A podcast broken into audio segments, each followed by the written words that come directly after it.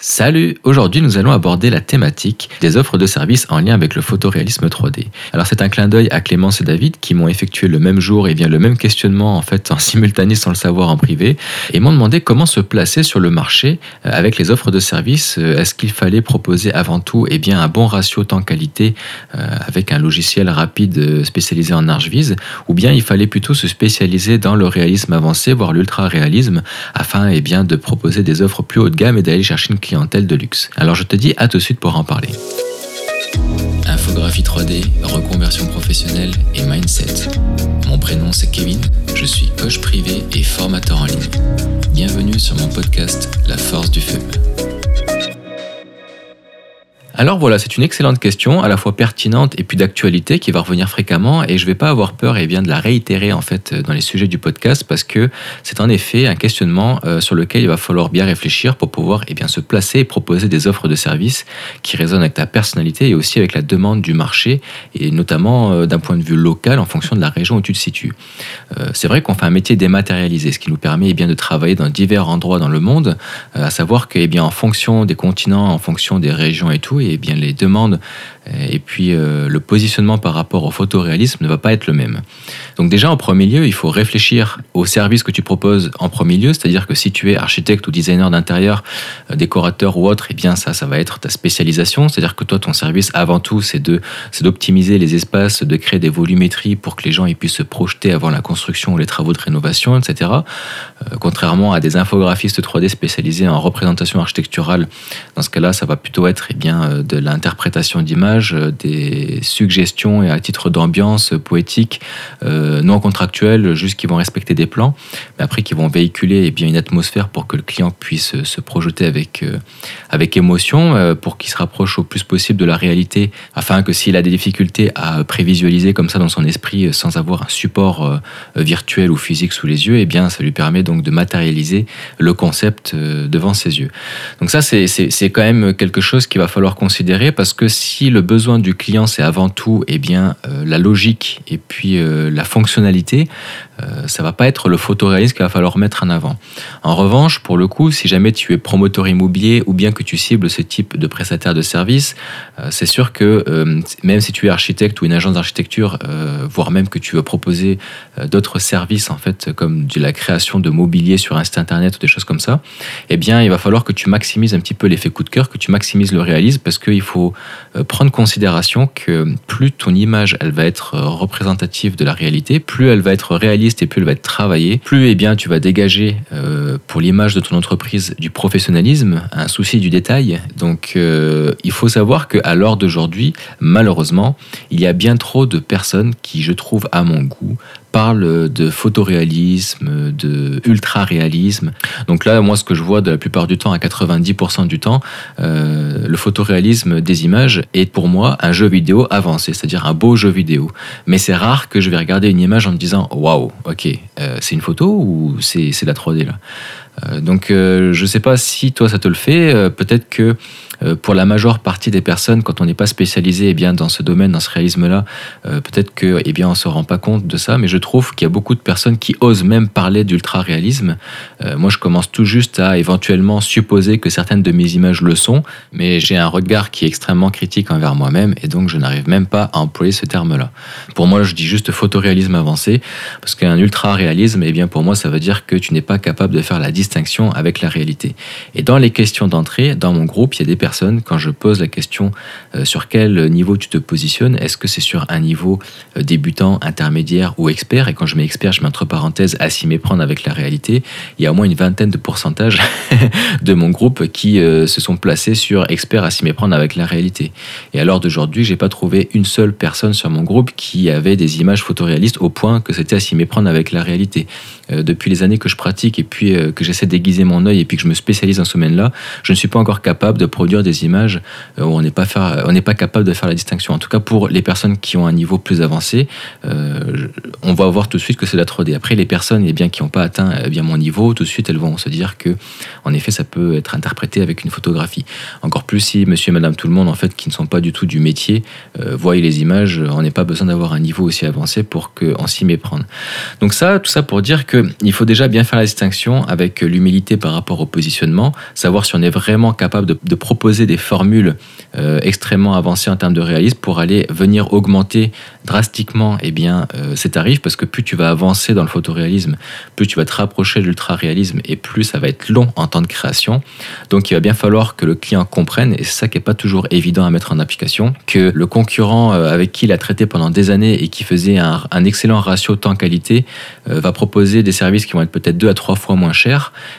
alors qu'il ne va pas y avoir forcément une plus-value monstrueusement énorme comparativement à ça. Sauf que nous, la face immergée de l'iceberg, c'est que eh bien, le temps de travail d'un point de vue technique et d'un point de vue des tests et des rendus et puis des, des interprétations et surtout des, des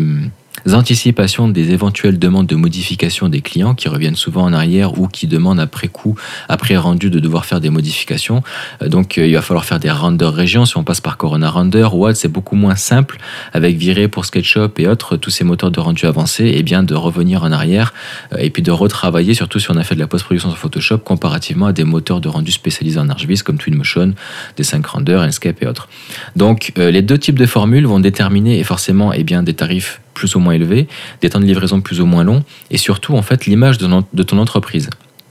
Par exemple, si tu commences à faire des images entre guillemets cheap pour euh, eh bien faire du volume, assurer euh, un gros volume de commandes, eh bien là tu vas pouvoir en effet utiliser des logiciels spécialisés en ArchViz. Euh, par contre, tu ne vas pas pouvoir les placer en fait dans ton portfolio euh, tu vas pouvoir les, les, présenter en fait en sous-marin, c'est-à-dire à titre officieux, euh, uniquement par mail ou sur des liens privés, sur des, euh, sur des clouds en ligne, mais tu vas pas le présenter sur ton site internet, tu vas pas le présenter sur les réseaux sociaux, tout ça, parce que les gens après vont te catégoriser et vont t'assimiler en fait à ce type de niveau-là. Et, et, donc dans les gens, je comprends aussi des professionnels, des manufacturiers, etc., qui ont l'habitude de voir des professionnels avec un niveau plus avancé. Donc ils feront pas appel à tes services, ils vont pas te voir suffisamment professionnel par rapport à d'autres prestataires et c'est pour ça que je disais dans les épisodes d'avant que le photoréalisme 3D en architecture est l'avenir de l'Archviz, parce que tout le monde va évoluer, les logiciels vont évoluer, de nouveaux outils, des nouvelles technologies vont s'agrémenter dans les moteurs de rendu, incluant aussi les IA, comme c'est le cas avec D5 Render, avec la version D5 High. Et donc, il va falloir eh bien, toujours évoluer dans son expertise et puis s'améliorer aussi techniquement pour proposer en fait de plus en plus des images qui se rapprochent de la réalité. Parce que si tu le fais pas toi, eh bien ton voisin va le faire. Et, euh, et puis c'est, dommage de passer à côté eh bien, d'une opportunité de travailler avec des clients qui vont pouvoir te faire vivre à l'année. Parce qu'il faut savoir que les clients de luxe, souvent les promoteurs notamment, mais pas que, euh, sont souvent des personnes qui se fichent complètement de l'argent. Moi, c'est souvent des, consignes qu'on me donne et on me dit, écoute, fais quelque chose d'ordinaire, un truc extraordinaire, t'occupe pas du budget, euh, je veux juste que tu me fasses 10 images le plus réaliste possible, prends le temps qu'il te faut, mais je veux que ça ressemble à ça et puis que ça, ça véhicule vraiment telle ou telle euh, consigne, mets, mets, ça en avant et puis... Pour le reste, fais-toi plaisir. Ces personnes-là sont soit très difficiles et très méticuleuses, c'est-à-dire qu'elles vont dans le détail, elles te font modifier beaucoup de choses, mais elles te payent bien derrière. Soit au contraire, elles te laissent complètement champ libre, mais elles te payent aussi bien derrière. Donc il faut savoir que ce type de clientèle-là, c'est de la prestation de service avec un accompagnement beaucoup plus euh, personnalisé. Il faut être plus aux petits soins. Euh, il faut chérir un peu parce que c'est ces gros clients. Et puis ces gros clients-là, après, ils en parlent avec les amis euh, lors des soirées. Ça, ça, sort la petite bouteille de vin, la bouteille de champagne. Et puis regarde et tout, machin. Ah ouais, c'est super ça et tout, qui c'est que t'as fait ça? Ben, C'est lui, machin, tapiotta. Et puis là, après, tu commences à rentrer dans un réseau qui est extrêmement fermé, et en rentrant dans ce réseau-là, après, tu peux vite en vivre facilement. J'avais discuté justement avec un collègue euh, dont je ne citerai pas le nom euh, pour des raisons de confidentialité. Lui, il travaille avec un petit réseau local à Saint-Tropez. Et eh bien, il a été obligé de gonfler ses tarifs parce que les clients ne voulaient pas travailler avec lui et sa société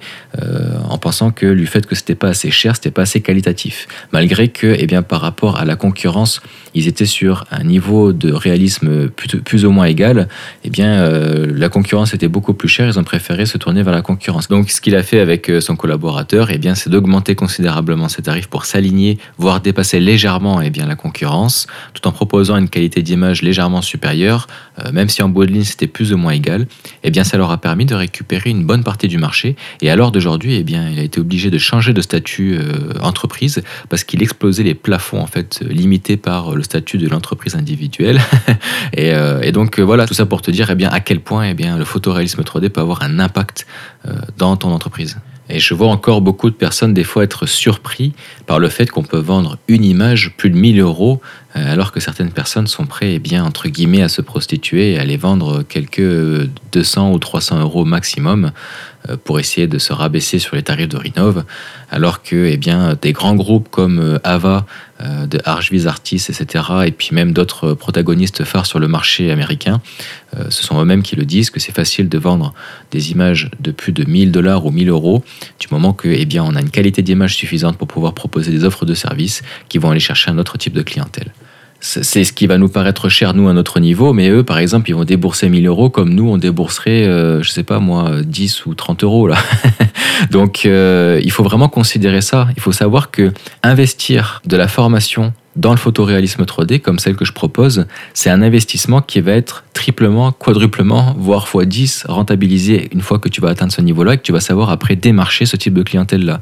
Donc euh, voilà le type d'offre que tu vas être en mesure de proposer en apprenant justement le photoréalisme. Mais par contre, ces clientèles-là, c'est un milieu qui est assez fermé, qui est assez difficile à aller dégoter. Mais une fois que tu es rentré dedans, c'est super. D'ailleurs, le fait d'avoir des images extrêmement qualitatives sur son site internet, souvent ça les amène d'eux-mêmes, en fait, ces gens-là. Donc, euh, c'est juste euh, bah, créer un portfolio assez conséquent, prendre son mal en patience pendant plusieurs mois, faire de la promotion et tout. Puis à un moment donné, hop, il y en a un qui va arriver et paf, après ça va se lancer.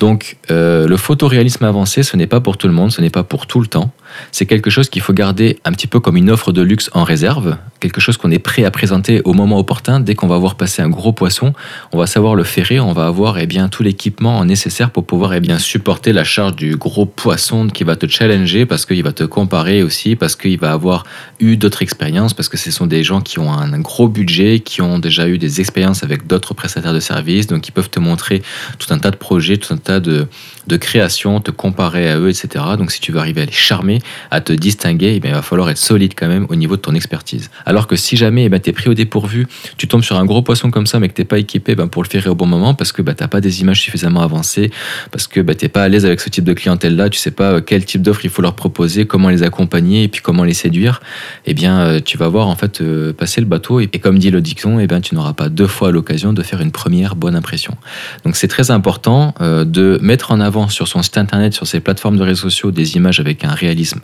avancé.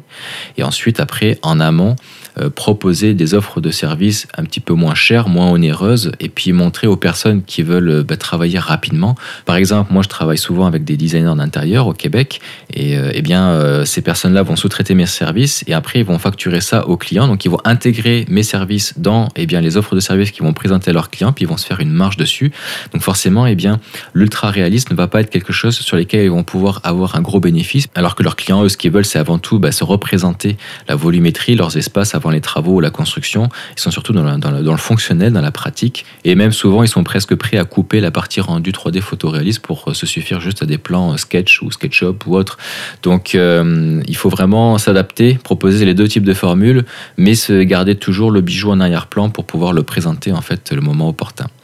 Et donc voilà pour les conseils du jour. Euh, si jamais tu me découvres pour la toute première fois, bah, je t'invite à me laisser des étoiles. Encore une fois, bah, moi, comme je te le dis à chaque fois, ça va m'aider à gagner en visibilité et aussi bah, à me motiver chaque jour à te faire du contenu journalier. Je te remercie pour ton écoute et puis je te dis à la prochaine. Salut